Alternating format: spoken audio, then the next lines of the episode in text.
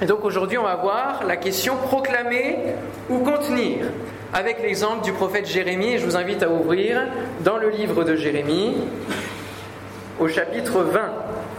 Et au verset 1er, il nous est dit Pachou, fils d'Imer, sacrificateur et inspecteur en chef de la maison de l'Éternel, entendit Jérémie qui prophétisait ces choses. Et Pachour frappa Jérémie le prophète et le mit dans la prison qui était à la porte supérieure de Benjamin, dans la maison de l'Éternel. Mais le lendemain, Pachour fit sortir Jérémie de prison. Jérémie lui dit Ce n'est pas le nom de Pachour que l'Éternel te donne, c'est celui de Magor Misabib. Et ça veut dire l'inverse de son prénom, ça veut dire euh, horreur. Car ainsi parle l'Éternel, voici, je te livrerai à la terreur, toi et tous tes amis, ils tomberont par l'épée de leurs ennemis, et tes yeux le verront. Je livrerai aussi tout Judas entre les mains du roi de Babylone, qui les emmènera captifs à Babylone et les frappera de l'épée. Je livrerai toutes les richesses de cette ville, tout le produit de son travail, tout ce qu'elle a de précieux. Je livrerai tous les trésors des rois de Juda entre les mains de leurs ennemis, qui les pilleront, les enlèveront et les transporteront à Babylone. Et toi, Pachour, et tous ceux qui demeurent dans ta maison, vous irez en captivité, tu iras à Babylone, et là tu mourras, et là tu seras enterré, toi et tous tes amis auxquels tu as prophétisé le mensonge. C'est raide, hein? Verset 7. Jérémie parle. Tu m'as persuadé, éternel, et je me suis laissé persuader. Tu m'as saisi, tu m'as vaincu, et je suis chaque jour un objet de raillerie. Tout le monde se moque de moi, car toutes les fois que je parle, il faut que je crie, que je crie à la violence et à l'oppression, et la parole de l'Éternel est pour moi un sujet d'opprobre et de risée chaque jour. Si je dis, je ne ferai plus mention de lui, je ne parlerai plus en son nom. Il y a dans mon cœur comme un feu dévorant qui est renfermé dans mes os. Je m'efforce de le contenir et je ne le puis, car j'apprends les mauvais propos de plusieurs, l'épouvante qui règne alentour. Accusez-le et nous l'accuserons. Tous ceux qui étaient en paix avec moi observent si je chancelle. Peut-être se laissera-t-il surprendre et nous serons maîtres de lui, nous tirerons vengeance de lui mais l'Éternel est avec moi comme un héros puissant. C'est pourquoi mes persécuteurs chancellent et n'auront pas le dessus. Ils seront remplis de confusion pour n'avoir pas réussi. Ce sera une honte éternelle qui ne s'oubliera pas. L'Éternel des armées éprouve le juste. Il pénètre les reins et les cœurs. Je verrai ta vengeance s'exercer contre eux, car c'est à toi que je confie ma cause. Chantez à l'Éternel, louez l'Éternel, car il délivre l'âme du malheureux de la main des méchants. Maudit soit le jour où je suis né, que le jour où ma mère m'a enfanté ne soit pas béni. Maudit soit l'homme qui porta cette nouvelle à mon père, il t'est né un enfant mâle et qui le combla de joie. Que cet homme soit comme les villes que l'Éternel a détruites sans miséricorde, Sodome et Gomorre. Qu'il entende des gémissements le matin et des cris de guerre à midi. Que ne m'a-t-on fait mourir dans le sein de ma mère? Que ne m'a-t-elle servi de tombeau? Que n'est-elle restée éternellement enceinte? Pourquoi suis-je sorti du sein maternel Pour voir la souffrance et la douleur et pour consumer mes jours dans la honte? Amen. Quel drôle de passage, hein? On démarre avec la, persécution contre Jérémie. Jérémie est libéré, et puis il va prophétiser une parole dure qui vient de la part de l'Éternel à celui qui l'a persécuté. Et puis ensuite, Jérémie se plaint de son sort et du, fait que son ministère est complètement opprimé, oppressé. Et il accuse quelque part Dieu de cela. Et puis après, il retrouve l'énergie, la force de dire mais en fait Dieu c'est pas mon ennemi, c'est celui qui est mon héros puissant, c'est celui qui m'accompagne, c'est lui qui me donne ses paroles et il est, à la fin, à la toute fin des choses, c'est lui qui va me délivrer. Et juste après, mais finalement, maudit soit le jour où je suis né parce que quand même c'est quand même très dur. Yo-yo. Est-ce qu'au quotidien on n'est pas parfois comme ça? Un jour, le dimanche matin, on est là dans la victoire, dans la louange, dans la prière, victorieux, alléluia. Et le lundi matin, oh Seigneur, c'est pas possible. Je vais pas avoir la force d'ouvrir ma vie. Ça va pas. Hein? Et puis le lendemain, on arrive à rentrer dans le combat de la prière. Et puis nous arrive quelque chose le surlendemain et c'est de nouveau la chute. Pourquoi? Parce que on a donc cette question, Jérémie, verset 18, pourquoi suis-je sorti du, sein maternel pour voir la souffrance et la douleur et pour consumer mes jours dans la honte? C'est vrai que notre vie sur cette terre n'est pas facile.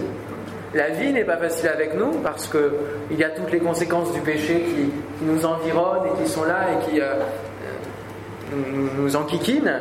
Hein, la maladie, euh, euh, la perte de travail ou le harcèlement, tellement de choses qui sont là et qui sont mauvaises autour de nous et, qui parfois nous impactent. Et en même temps, il y a cette vie de Dieu dans laquelle nous sommes et qui nous permet de traverser les épreuves. Et c'est intéressant de voir que le prophète livre son cœur. Il partage son cœur à Dieu. Pourquoi? Parce que Dieu est un Dieu qui nous a créés avec des sentiments. Et s'il nous a créés avec des sentiments, il faut qu'on en prenne compte parce que lui est un Dieu de sentiments.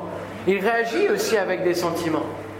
Il est un Dieu qui manifeste de la colère, de la jalousie, de l'amour, de la joie. Il rit parfois. Hein. il y a plein de choses, plein de sentiments. Et lorsque nous vivons notre relation avec Dieu, c'est une relation de cœur à cœur. C'est une relation avec un cœur sincère. Lorsque nous nous présentons devant Dieu, nous ne venons pas par devoir, avec religiosité, mais nous venons avec notre cœur. Amen.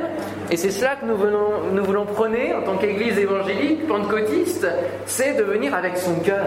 C'est de bâtir une relation avec Jésus sur la base de ce qui se passe dans notre cœur. Alléluia. Et non pas forcément et seulement ce qu'il y a dans notre tête, hein, dans l'intellect. Dieu réagit avec notre cœur. Tout vient du cœur et de ce qui s'y passe. C'est de l'abondance du cœur que la bouche parle. Voilà. C'est tout ce qui se passe. C'est le filtre de nos sentiments, de nos pensées, le siège de nos émotions. Et, nous, vivons, nous vivons notre vie avec Dieu avec cela. Et si vous avez l'occasion d'écouter la, prédication que j'ai apportée la semaine dernière à Creil, dont vous avez les salutations d'ailleurs, j'ai parlé justement pour un cœur en bonne santé. Et euh, j'explique un peu plus justement tout ce qui passe par le cœur et le parallèle entre garder notre cœur physique et notre cœur spirituel. Paul, l'apôtre Paul nous invite à avoir les sentiments qui étaient en Jésus-Christ. Parce que oui, ces sentiments, même si on les a, il faut apprendre à les gérer. Il ne faut pas partir dans tous les, dans tous les excès de nos sentiments, parce que nos sentiments nous amènent peut-être parfois au ressentiment. Hein. et le sentiment, donc il ne faut pas toujours s'y fier, mais il faut savoir les gérer, apprendre à contrôler nos émotions. On ne pas éclater comme ça hein, devant les gens, on apprend à vivre en société, à être sociable et, à gérer nos sentiments. Et justement, la Bible aussi nous invite à gérer nos sentiments et à nous revêtir de sentiments qui sont ceux qui étaient ceux de Jésus. Et dans Philippiens 2, si vous lisez Philippiens 2, Paul invite chacun de nous à avoir les sentiments qui étaient en Jésus-Christ. Et quel était le plus grand sentiment qui était en Jésus-Christ? Il y a l'amour, la patience, Jean-Daniel, la douceur, la bienveillance, on l'a chanté. Et puis, il y a tout cela et dans la suite des versets, nous voyons la descente de Jésus du ciel de gloire jusqu'à la croix et de la croix jusqu'au ciel de gloire. Il y a aussi euh, un yo-yo ici, mais un pont qui vient de, de l'éternel. Il y a une montagne, un creux, et il remonte. Et on voit au travers de cela que son plus grand sentiment aussi, son plus grand trait de caractère, c'est l'humilité. L'humilité. Est-ce que nous sommes revêtus d'humilité dans tous nos actes, dans nos paroles, dans ce qui sort de notre cœur Est-ce que nous sommes vindicatifs ou alors est-ce que nous, nous, laissons l'orgueil et, toutes ces choses, la fierté personnelle ressortir Ou est-ce que nous nous revêtons d'humilité et nous pouvons dire comme Pierre a dit au Seigneur, mais Seigneur, tu connais mon cœur. Tu sais mes difficultés dans ma vie avec toi, dans ma relation avec toi. Tu connais mon cœur. Ayons l'humilité ce matin de dire cela à Dieu. Et demandons au Seigneur d'avoir les mêmes sentiments que lui et cette humilité. Jésus ne s'est pas contenu On a cette question proclamer ou contenir. Jésus ne s'est pas contenu, il n'est pas resté dans le ciel. Il est descendu. Il est descendu. Et il est descendu pourquoi Pour nous sauver. Et il est dit dans Luc 4, 18, L'Esprit du Seigneur est sur moi. C'est Jésus qui parle. Parce qu'il m'a oint pour annoncer une bonne nouvelle aux pauvres. Il m'a envoyé pour guérir ceux qui ont le cœur brisé, pour proclamer aux captifs la délivrance. Alléluia. Aux aveugles le recouvrement de la vue, pour renvoyer libres les opprimés, pour publier une année de grâce du Seigneur. Alléluia. Est-ce que vous souhaitez que 2018 soit une année de grâce Amen. Alors proclamez. Ne vous contenez pas. Ne vous taisez pas. Ne gardez pas les choses à l'intérieur. Jésus, lui, n'est pas resté dans le ciel. Il est descendu pour chacun de nous. Et il savait très bien ce par quoi il allait passer. Et malgré tout, il est descendu. Il est venu quand même. Malgré la souffrance, malgré la croix, il est venu. Et il nous a invités à suivre son exemple de proclamation. Marc 16, 15. Allez et prêchez, annoncez, proclamez la bonne nouvelle à votre tour, parce que c'est quelque chose de merveilleux que tout le monde doit connaître. Alléluia. Toute la création doit connaître. Proclamez. Et ce n'est pas facile, au quotidien là aussi, d'annoncer la bonne nouvelle à ceux qui nous entourent. Êtes-vous pas d'accord Facile d'aller prêcher l'évangile Aïe aïe aïe. On peut se prendre des moqueries, des remarques, des avertissements, être rejeté par nos amis, par notre famille parfois, alors que nous voulons seulement leur annoncer une bonne nouvelle. C'est le comble hein, quand même. On veut leur annoncer quelque chose de bon, quelque chose qui va les bénir, quelque chose qui va transformer leur vie et leur donner la vie éternelle. Et on se retrouve rejeté. Et là, on comprend ce que dit Jérémie dans ce chapitre. Il annonce des choses qui peuvent être bonnes si les gens se repentent, si les gens changent. C'est vrai, ça peut être dur parce qu'ils sont dans un contexte, dans un climat de. Euh, tout, tout le mal et l'épouvante qui règne alentour. C'est un état d'épouvante dans ce pays parce que plus personne ne suit Dieu. Et il est obligé de dire à un moment donné, vous n'êtes pas dans le bon chemin. C'est peut-être ça aussi qui est dur à dire. Dire j'ai une bonne nouvelle, mais avant cela, il faut que tu saches que tu n'es pas dans la bonne voie. Et pour accepter cette bonne nouvelle, il faut changer de voie, il faut se convertir, il faut se repentir. Et ça, c'est pas toujours facile. Mais Jésus nous a dit si le monde vous hait, sachez qu'il m'a haï avant vous. Jean 15, 18. Et s'il a dit cela, nous sommes ses disciples et nous le suivons en tout. Billy Graham, vous connaissez cet évangéliste qui aura 100 ans euh, cette année, Dieu voulant, a répondu à un internaute qui lui posait une question sur la fin de 2017 où il, a dit mais pourquoi j'ai l'impression que Dieu ne m'a pas répondu en 2017, il y a eu la maladie, il y a eu toutes ces choses-là, et Dieu ne m'a pas répondu. Et Billy Graham va dire ce que je sais, c'est que le mal est réel. Et parfois il semble prendre le dessus, au moins pour un temps. Je sais aussi que Dieu sait tout du mal et de la souffrance, car son Fils unique, Jésus-Christ, a enduré la souffrance et la mort de la croix. Mais au-delà de la croix était la tombe vide, et à cause de la résurrection du Christ et son espoir, j'ai l'espoir à la fois maintenant et pour toujours. Amen. Et c'est pour cela que Quelque part, Jérémie se met à se plaindre de son sort. Seigneur, d'accord, je veux bien te servir, je veux bien annoncer la bonne nouvelle, mais quand même, pourquoi le faire dans la souffrance? Pourquoi être battu? Pourquoi être enfermé? Pourquoi être méprisé par le monde? Il épanche son cœur. Comment est votre cœur ce matin? Est-ce que vous vous laissez s'épancher lorsque vous êtes en présence du Seigneur? Est-ce que vous vous permettez de dire Seigneur, là j'en peux plus? C'est possible. Vous pouvez le faire. Dieu est prêt à tout entendre. Et, nombre de ses serviteurs, dans la parole de Dieu, ont épanché leur état de cœur. Il n'y a qu'à lire les psaumes pour ressentir toute la foultitude de sentiments qui animent le cœur des hommes. Alors, il ne faut pas parler à tort et à travers de dire que notre vie est difficile, c'est compliqué d'être chrétien, parce que sinon, là, on fait un contre-témoignage. Oui, c'est dur, mais nous avons Jésus-Christ. Amen. Nous avons, nous pouvons nous appuyer sur la croix et sur la victoire que Jésus a acquise à la croix, et nous pouvons marcher en nouveauté de vie et de victoire en victoire avec le Seigneur. Alors, malgré tout, Jérémie dans ce passage va prendre une sage décision. Et ce matin, prenez une sage décision. Contenez-vous. Vous allez dire, mais qu'est-ce qu'il raconte Au début, il nous dit pas contenir. Maintenant, il nous dit de se contenir. Qu'est-ce que je dois faire? Je ne sais plus. Jérémie 29. Jérémie va dire Je ne ferai plus mention de lui, je ne parlerai plus en son nom. Et parfois, on se dit ça. Hein. on se dit Bon, si c'est comme ça, si les gens me rejettent, bon ben, moi je vais en parler de Dieu, mieux je vais me porter. Hein. puis je vais vivre ma petite vie chrétienne tranquille. Et puis, bon, cette partie d'évangélisation, Trop peu pour moi, ça va. Si vous êtes dans cette idée, laissez-moi vous dire qu'il y a sage décision et sage décision. Je m'explique. Il y a la sage décision de se contenir qui est provoquée par la peur de souffrir. Provoquée par la peur. Jérémie là va dire, voilà, je ne ferai plus mention de lui, etc. parce qu'il a, il a peur que ça aille plus loin. Il s'est déjà fait enfermer, battre.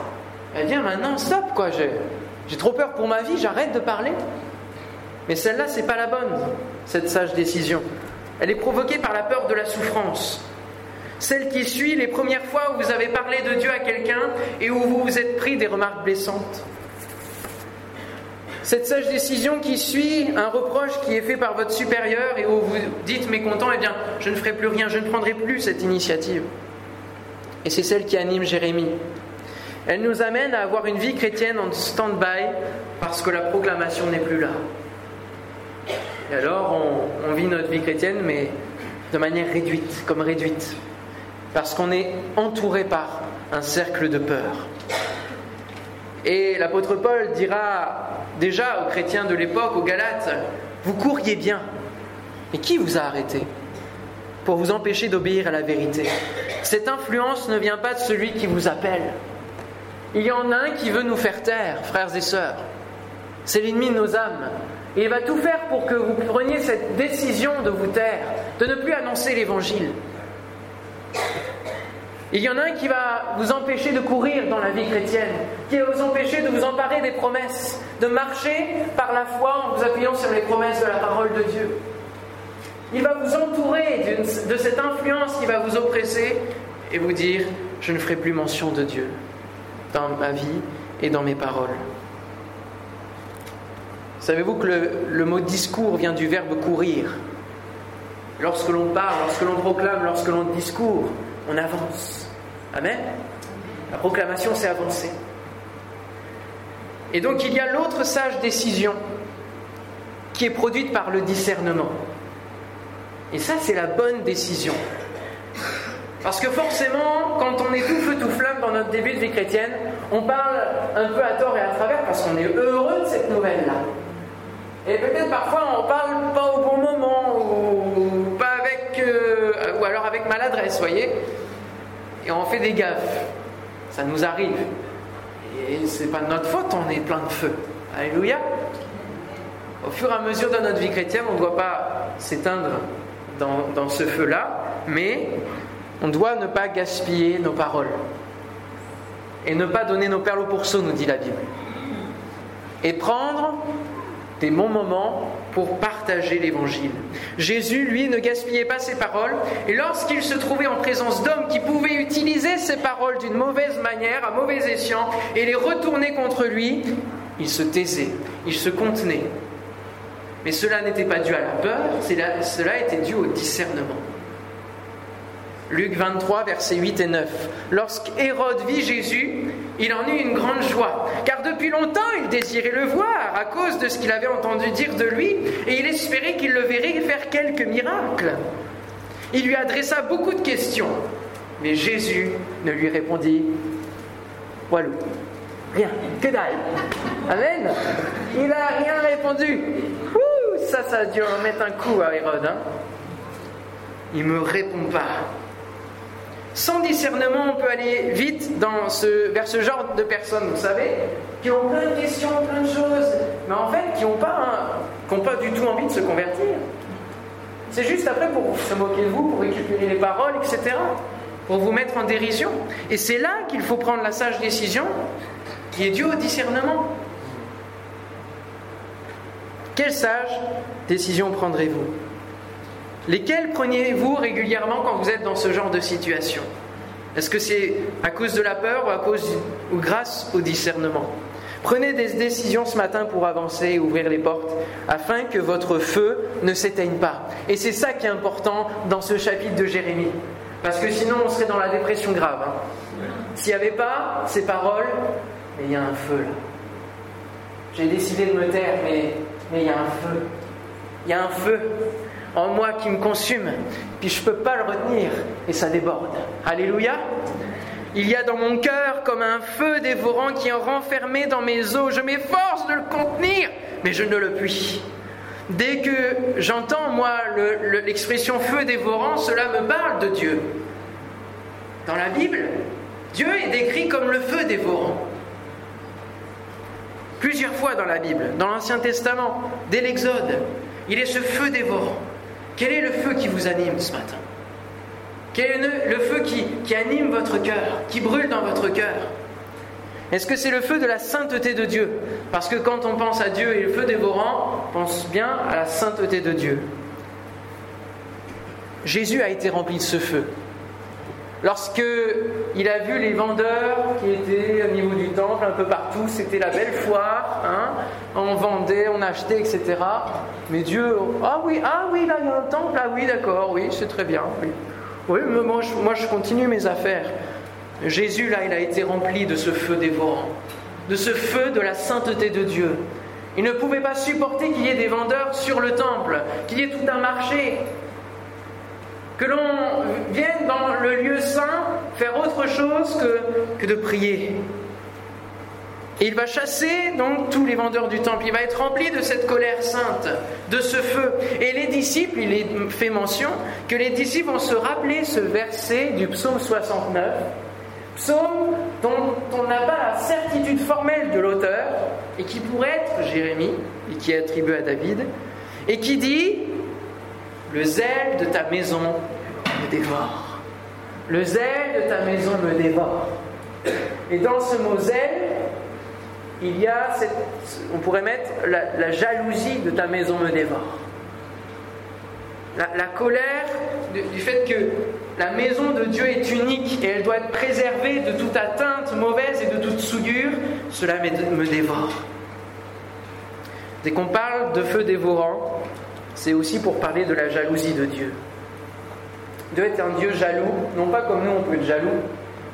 Dieu est un Dieu jaloux parce qu'il ne peut pas accepter qu'il y ait d'autres dieux que lui sur cette terre. Amen?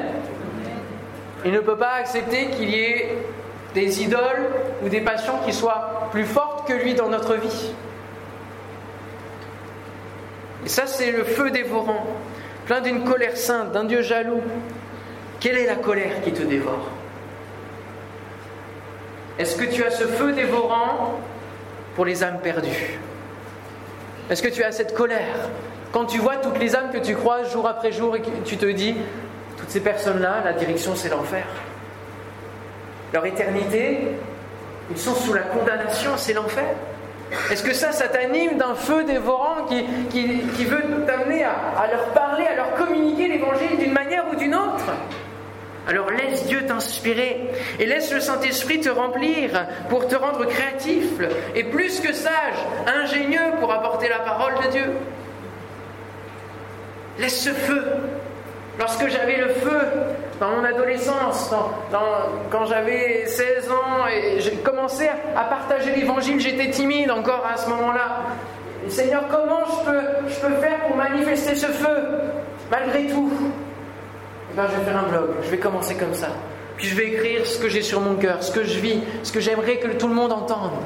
Et puis d'un blog, c'est devenu une web radio amateur. Et puis maintenant, c'est devenu une web radio qui touche 6500 auditeurs par mois et, les audiences augmentent. Alléluia. Et il y a de bons témoignages. Voilà un feu qui continue de grandir et qu'on continue d'entretenir. C'est pas facile tous les jours. Et en disant, j'ai eu des moments où descendez, je voulais tout arrêter. Mais il y a ce feu qui continue à venir. Alléluia. Il y a la vision qui se renouvelle. Amen. Et Dieu peut vous propulser dans des projets comme ça. Laissez ce feu grandir en vous pour les âmes perdues. Est-ce que vous avez la colère peut-être face à l'injustice dans ce monde? Comme me partageait l'autre jour qu'en Russie, on a dépénalisé les violences domestiques. Voilà, on peut battre sa femme n'importe où, n'importe comment, il n'y a pas de problème. Vous n'aurez pas de sanction. Face à cela, qu'est-ce qui vous anime? Est-ce que c'est l'indifférence et en Russie ça ne nous regarde pas mais je vous citerai quelqu'un d'autre qui a eu à cœur et qui a choisi de dénoncer la prostitution et l'esclavage, le trafic des filles de l'Est qui sont prises, presque kidnappées, qui viennent chez nous, en France, pour la prostitution, qui sont esclaves. Cet homme s'appelle Philippe de Courroux. Il est chanteur, il a fait plusieurs albums. Il a dénoncé aussi au travers de ses chansons, il a écrit des textes engagés, des textes qui ont été jusqu'à l'UNESCO. Et voilà, c'est un feu qui va faire bouger les choses. Et il continue à. voilà, c'est ce qu'il a eu sur son cœur. À un moment donné, il a entendu parler de ça, il a vu cela, et dit Je ne peux pas me contenir, je ne peux pas rester insensible à ça. Qu'est-ce qui vous, motive? Qu'est-ce qui, a déclenché un feu chez vous, dans votre cœur? Peut-être que c'est la maltraitance des enfants dans un pays. Peut-être que c'est, euh, voilà, pour le, pour le pasteur Forchet, ça a été à Madagascar. Ça a été aussi les femmes battues. Il a monté un centre à Reims. Parce qu'il y a un feu qui se monte. Il y a un feu dévorant qui est là. Quel est le feu qui vous anime Quel est Je vous rappelle le feu qui a animé Martin Luther King et pour lequel il est mort il y a 50 ans maintenant. S'il s'était tu, où en serait la société aujourd'hui? Et je passe tous ceux qui ont élevé leur voix siècle après siècle pour dénoncer, pour remettre la vérité en place, pour remettre la moralité en place, pour remettre la dignité de l'être humain que l'homme a créé en place. Ils ont dû proclamer, élever leur voix. Des voix se sont élevées. Et la vôtre, que va-t-elle proclamer? Peut-être que vous avez simplement cette colère, ce feu, de voir peut-être des parties de ce bâtiment qui sont peut-être pas bien pour accueillir les personnes nouvelles. Peut-être que vous dites, bah, j'ai encore honte d'amener des personnes nouvelles ici dans ce lieu, parce qu'il y a ci, il y a ça. Bien que ce feu qui t'alimente te fasse venir, te fasse mobiliser une équipe peut-être pour refaire quelque chose à, un endroit, dans une pièce, peu importe. Amen. Peut-être que c'est simplement cela. Mais la Bible nous dit tout ce que ta main trouve faire, fais-le. L'Église existe et évolue par tous. Alléluia et grâce à tous. Alors je terminerai. Le feu intérieur t'amène-t-il à recevoir aussi des dons spirituels? Moi je souhaite que chaque dimanche nous ayons des dons spirituels précis, Amen, qui viennent toucher les cœurs, qui viennent révéler des vies. Alléluia. Quand tu reçois une parole de Dieu, il y a un feu qui vient pousser. Il y a la, pression du Saint-Esprit qui est là.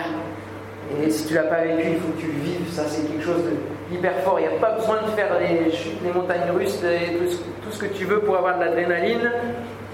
Il suffit d'être rempli du Saint-Esprit pour avoir de l'adrénaline et pour voir ton cœur battre, battre encore, euh, en disant Seigneur, est-ce que c'est bien la parole qui vient de toi que j'ai reçue? Allez, je me lance, je la donne. Alléluia. Et je la donne et c'est en bénédiction. Est-ce que tu as soif de cela? Ou contiens-tu ce feu dès qu'une menace approche? Les apôtres ne se sont pas contenus face aux premières menaces. Acte 4, on est au chapitre 4 seulement, il y a déjà des menaces. Il y a déjà des menaces de faire taire. Le nom de Jésus qui est proclamé. Qu'est-ce que vont dire les apôtres? Désolé, mais nous, on va plutôt obéir à Dieu qu'à vous. Voilà. Et donc, on va continuer à proclamer. Mais bon, ils sont quand même rentrés vers les disciples, ils ont raconté ça. Il devait quand même avoir un, coup, quoi, hein, parce qu'il faut quand même l'entendre. Qu'est-ce qu'ils ont fait Ensemble, la première réaction, c'est la prière. Quand ils eurent élevé la voix vers Dieu, le lieu trembla. ils furent remplis d'assurance. Lisez acte 4. Ils furent remplis d'une assurance par la puissance de l'Esprit, parce que le Saint-Esprit va venir alimenter ce feu dévorant dans votre vie. Amen. Et va vous donner de pouvoir déborder et d'amener la proclamation. D'avoir une assurance renouvelée. Que vous soyez renouvelés ce matin dans le nom de Jésus. Alors, j'ai parlé du cœur, du discernement, du feu. Tout cela, c'est un mélange qui nous parle d'une histoire de passion. La passion. La passion. La passion. Alléluia. La passion. Et quand on a une passion pour quelqu'un, on se tait, on le déclare. Et ouais. On le déclare, alléluia. On le proclame. On le proclame à l'intéressé. c'est ce que j'ai fait il y a déjà un petit bout de temps sur les falaises d'Etretat. Et ouais, parce que c'était précieux ce que j'avais à dire, à déclarer. Et j'ai choisi le moment, j'ai choisi l'endroit, j'ai choisi, et on doit choisir de la même manière des temps avec notre Dieu pour lui déclarer notre amour pour lui. Amen. Est-ce que vous croyez que Dieu peut se passer d'une seule journée sans qu'on lui déclare notre amour, notre flamme pour lui? Non, le Seigneur veut nous entendre dire Nous t'aimons, je t'aime Seigneur. Déclare-le à Dieu, glorifie-le. Et ça, c'est le feu de la louange. Alléluia. Et puis, on veut le déclarer au monde entier qu'on aime. On déclare aux gens cette passion, que Jésus est allé mourir pour eux sur une croix et qu'il n'est pas resté dans la tombe mais qu'il est ressuscité. Amen. Et puis on va déclarer aussi à l'ennemi, tous ceux qui sont nos ennemis, et à l'ennemi de nos âmes, on déclare la guerre en proclamant des paroles de foi.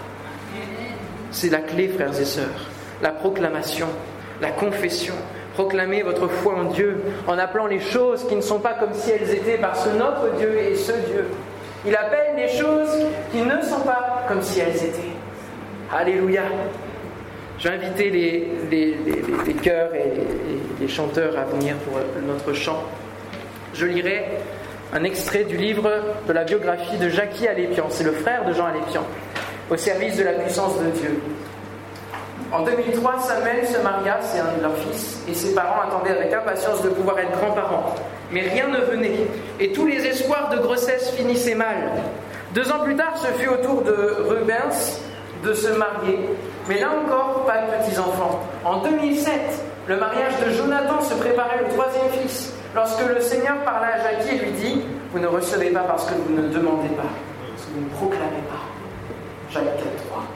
Pendant ce troisième mariage, il fut affirmé sur l'estrade que l'un des buts de l'union d'un homme et d'une femme était de donner naissance à des enfants. C'est pourquoi lorsque l'on demanda à Jackie de prier, il affirma haut et fort, au nom de Jésus, que d'ici l'année suivante, des enfants naîtraient dans la famille Alépian. En 2008, en effet, par la grâce de Dieu, les trois garçons devinrent chacun père de famille. Aujourd'hui, sept ans plus tard, Annie et Jackie ont huit petits-enfants. Amen la proclamation, ça a du bon. Amen. Proclamez au contenir, vous avez maintenant la réponse. Et ce matin, retrouvez votre premier amour, soyez bouillant et répondez favorablement à la question que Dieu vous pose. Et proclamez, ne cessez de proclamer en 2018. Amen. On se lève ensemble et on va chanter Je veux le proclamer. Du sommet des montagnes. Alléluia. Jésus nous a dit Nous sommes la lumière du monde. Une ville située sur une montagne ne peut pas se cacher. Elle ne peut pas Elle ne peut pas rester éteinte. Elle doit briller dans la nuit. Alléluia. Pour montrer dans la vallée de ce monde où est la direction de la relation avec Dieu? Sur la montagne et dans le ciel. Amen. Seigneur, nous te bénissons, te remercions pour ta vie donnée, Seigneur. Et pour ce feu qui t'a animé pour venir nous sauver. Nous, des pauvres pécheurs. Nous, des pauvres créatures. Seigneur, mon Dieu, qui ne sommes à tes yeux que des fourmis, voire même des microbes. Seigneur, merci de ce que ce feu, tu ne l'as pas éteint, tu ne l'as pas contenu, mais tu l'as laissé se déverser. Tu as dit, je suis venu allumer un feu nouveau sur cette terre. Alléluia. Et Seigneur mon Dieu, que ton Église ce matin soit embrasée de toi dans le nom de Jésus. Et qu'un feu nouveau, Seigneur mon Dieu, t'embrase nos cœurs, nos vies pour cette année 2018. Pour voir évidence grandir, hein, pour voir nos vies, Seigneur, changer, être bouleversées. Seigneur, que nous puissions prendre et saisir la clé de la proclamation, de la foi dans le nom de Jésus. Amen. Amen. Alléluia. Je veux le proclamer. Amen.